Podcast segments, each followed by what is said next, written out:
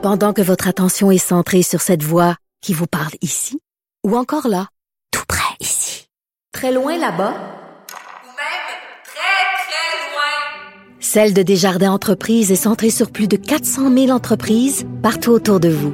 Depuis plus de 120 ans, nos équipes dédiées accompagnent les entrepreneurs d'ici à chaque étape pour qu'ils puissent rester centrés sur ce qui compte, la croissance de leur entreprise. Radio. On dit souvent que les murs ont des oreilles. Nous, on a deux vraies oreilles à l'intérieur des murs du Parlement. De 13 à 14. Là-haut sur la colline.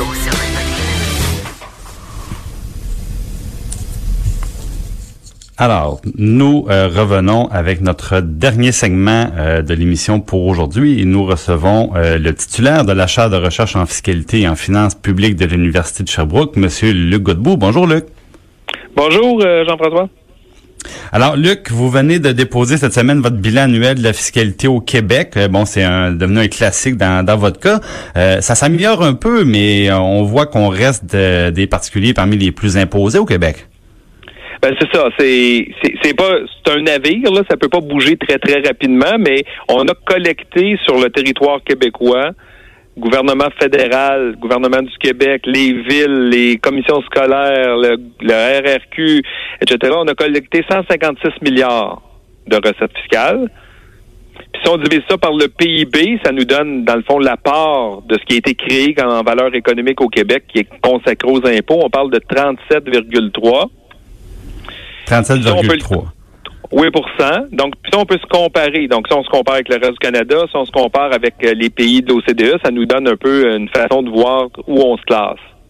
Puis euh, au Canada maintenant, parce qu'on nous dit tout le temps, on est les on est les plus taxés au Canada, voire même en Amérique du Nord. Est-ce que c'est est-ce que c'est encore vrai en 2017?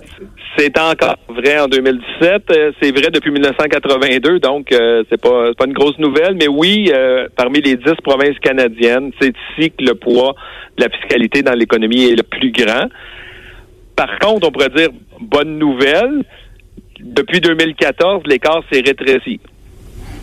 Ben voilà, puis aussi bon, j'entends là, euh, j'entends déjà des plusieurs personnes que je connais qui qui, qui nous crient là, mais voyons, euh, vous devez parler des, des services qu'on reçoit en retour. Donc, euh, est-ce que on a quand même comme citoyen plus de services comme on est taxé davantage? Mais mais nous, c'est pas l'exercice en ce moment, mais on, on reconnaît d'emblée que si on paye des impôts, il y a des services en échange. Et, et, donc, si le ratio de poids de la fiscalité il est faible en Saskatchewan qu'au Québec. Ben, au Québec, on a des garderies à contribution réduite qui ont pas, on a d'autres choses qui ont pas. Donc, c'est sûr que ça permet ça. Mais l'exercice, comme on fait un exercice annuel, on veut mesurer, on veut ramasser sous un même document l'ensemble des indicateurs en matière de fiscalité. Donc, on porte pas attention aux services publics reçus, mais on est conscient que ça existe, là. Voilà, parce qu'il reste que quand on fait cette comparaison-là, on, ne tient pas en compte le coût des services privés qui, dans d'autres juridictions, sont payés de la, de la poche des citoyens, comme si, par exemple, dans, un, pays, il n'y a pas de garderie publique, ben on n'a pas dans votre calcul, par exemple, le coût que les parents vont mettre chaque semaine pour la garde de leur enfant, par exemple. Tout à fait. Puis le, meilleur exemple de ça, c'est si on se compare aux États-Unis, puis on dit aux États-Unis, le poids de la fiscalité, il est 27 oui, mais il consacre combien individuellement en soins de santé, tu sais? Voilà, donc ça, ça pourrait, écoute, c'est une, étude d'envergure, mais c'est quelque chose qui pourrait être intéressant peut-être pour le futur. C'est ça, mais, mais c'est difficile. Donc, c'est pour ça, là, nous, on se limite à dire, voici le un indicateur qui est pas parfait, mais c'est un indicateur qui permet, avec les données de l'OCDE, de se comparer et de dire c'est quoi le poids de la fiscalité dans l'économie. Euh, ça donne quand même, bien qu'on ait des services publics en échange, ça donne quand même un indicateur là, de, de, ben, de ce qui reste euh, de... ce qui reste à la fin de la semaine quand on regarde notre paye. Et euh, on voit on voit d'ailleurs parce que je regardais le classement, j'allais dire au sommet du classement, là, je ne sais pas si c'est au sommet ou c'est dans la cave, mais je voyais que la France, dans le palmarès, a un, taux de pression fiscale, parce que c'est comme ça que vous appelez ça, je crois, la, pression fiscale, qui est très élevée. Et, je pense que c'est peut-être pas étranger au phénomène des gilets jaunes. Là. Donc, c'est ben, peut-être pas sans fondement que les Gilets jaunes manifestent euh, en ce moment. La, la France est première dans les 35 pays de l'OCDE, est première pour le poids de la fiscalité dans son économie. c'est la première fois depuis que je regarde les données, depuis 1981, là, c'est la première fois que la France est première. L'année passée, elle était deuxième. Il n'y a pas si longtemps, elle était troisième. Avant ça, quatrième. Puis en 1981, elle était sixième. Ça, ça veut dire qu'au fil des années, elle a devancé des pays à lourde fiscalité pour elle devenir une fiscalité de plus en plus lourde. Et euh, même juste par rapport à l'année passée, elle est passée de première à deuxième, mais son chiffre aussi, là, à cette année, c'est 46,2% de l'économie qui retourne en fiscalité. L'année passée, c'était moins que ça. Et, et, quand le chiffre augmente, ben, ça veut dire que les recettes fiscales ont augmenté plus vite que la croissance économique. On comprend donc, quand les gens disent mon pouvoir d'achat diminue, ben c'est un donc peu ils ça. ont raison. Oui. Ils ont raison. Quand la fiscalité augmente plus vite que l'économie, c'est sûr que ça a un effet sur le pouvoir d'achat. là. Oui, puis en même temps, bon, évidemment, on, on, le sait que plus on augmente les impôts et plus les gens vont euh, être imaginatifs pour éviter de payer des taxes, des impôts, diverses cotisations. Je me souviens dans, dans, dans mes cours d'économie, Luc, on, on avait, on parlait de ce qu'on appelle la, la, courbe de Laffer. Est-ce que tu peux nous expliquer rapidement de, de quel est ce phénomène-là? Ben, ben moi, premièrement, euh, concernant la courbe de Laffer, c'est un économiste de, de Chicago qui s'appelle Arthur Laffer qui a, qui a, inventé ça. Moi, je pensais qu'il était décédé. Pas plus tard que l'automne, j'ai vu qu'il donnait une conférence à Paris. J'étais, j'étais un peu surpris de savoir qu'il, existait encore. Mais en gros, Arthur Laffer, ce qu'il disait, c'est il arrive un moment où le gouvernement dit je vais augmenter les taxes sur un, service public, par exemple, ou sur un produit, et en augmentant le taux de la taxe, le gouvernement reçoit moins de recettes. C'est ça un peu la courbe de l'affaire. Il y aurait comme un espèce de point de rupture où les gouvernements augmenteraient les taux, puis ça donnerait moins de recettes. Dans la vraie vie, on n'a pas vu ça souvent appliqué, mais je peux donner une anecdote là, qui peut illustrer le, la fois au moins où on aurait vu ça au Québec.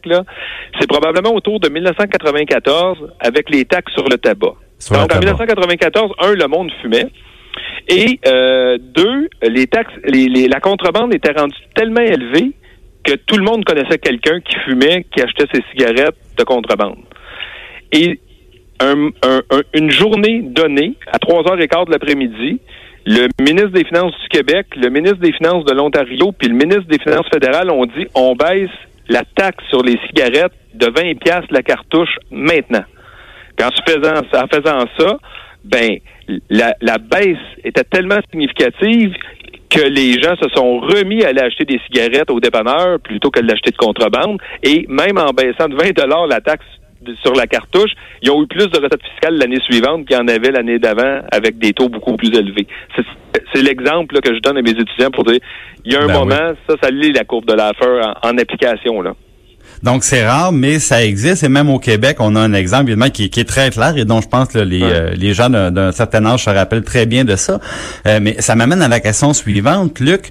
Euh, au Québec, euh, il nous reste combien de combien de, de, place dans notre régime fiscal pour augmenter les taxes et les impôts? Je voyais la, dernière campagne électorale, là, euh, je pense notamment à Québec solidaire qui disait, nous, on veut avoir 13 milliards de, nouveaux revenus.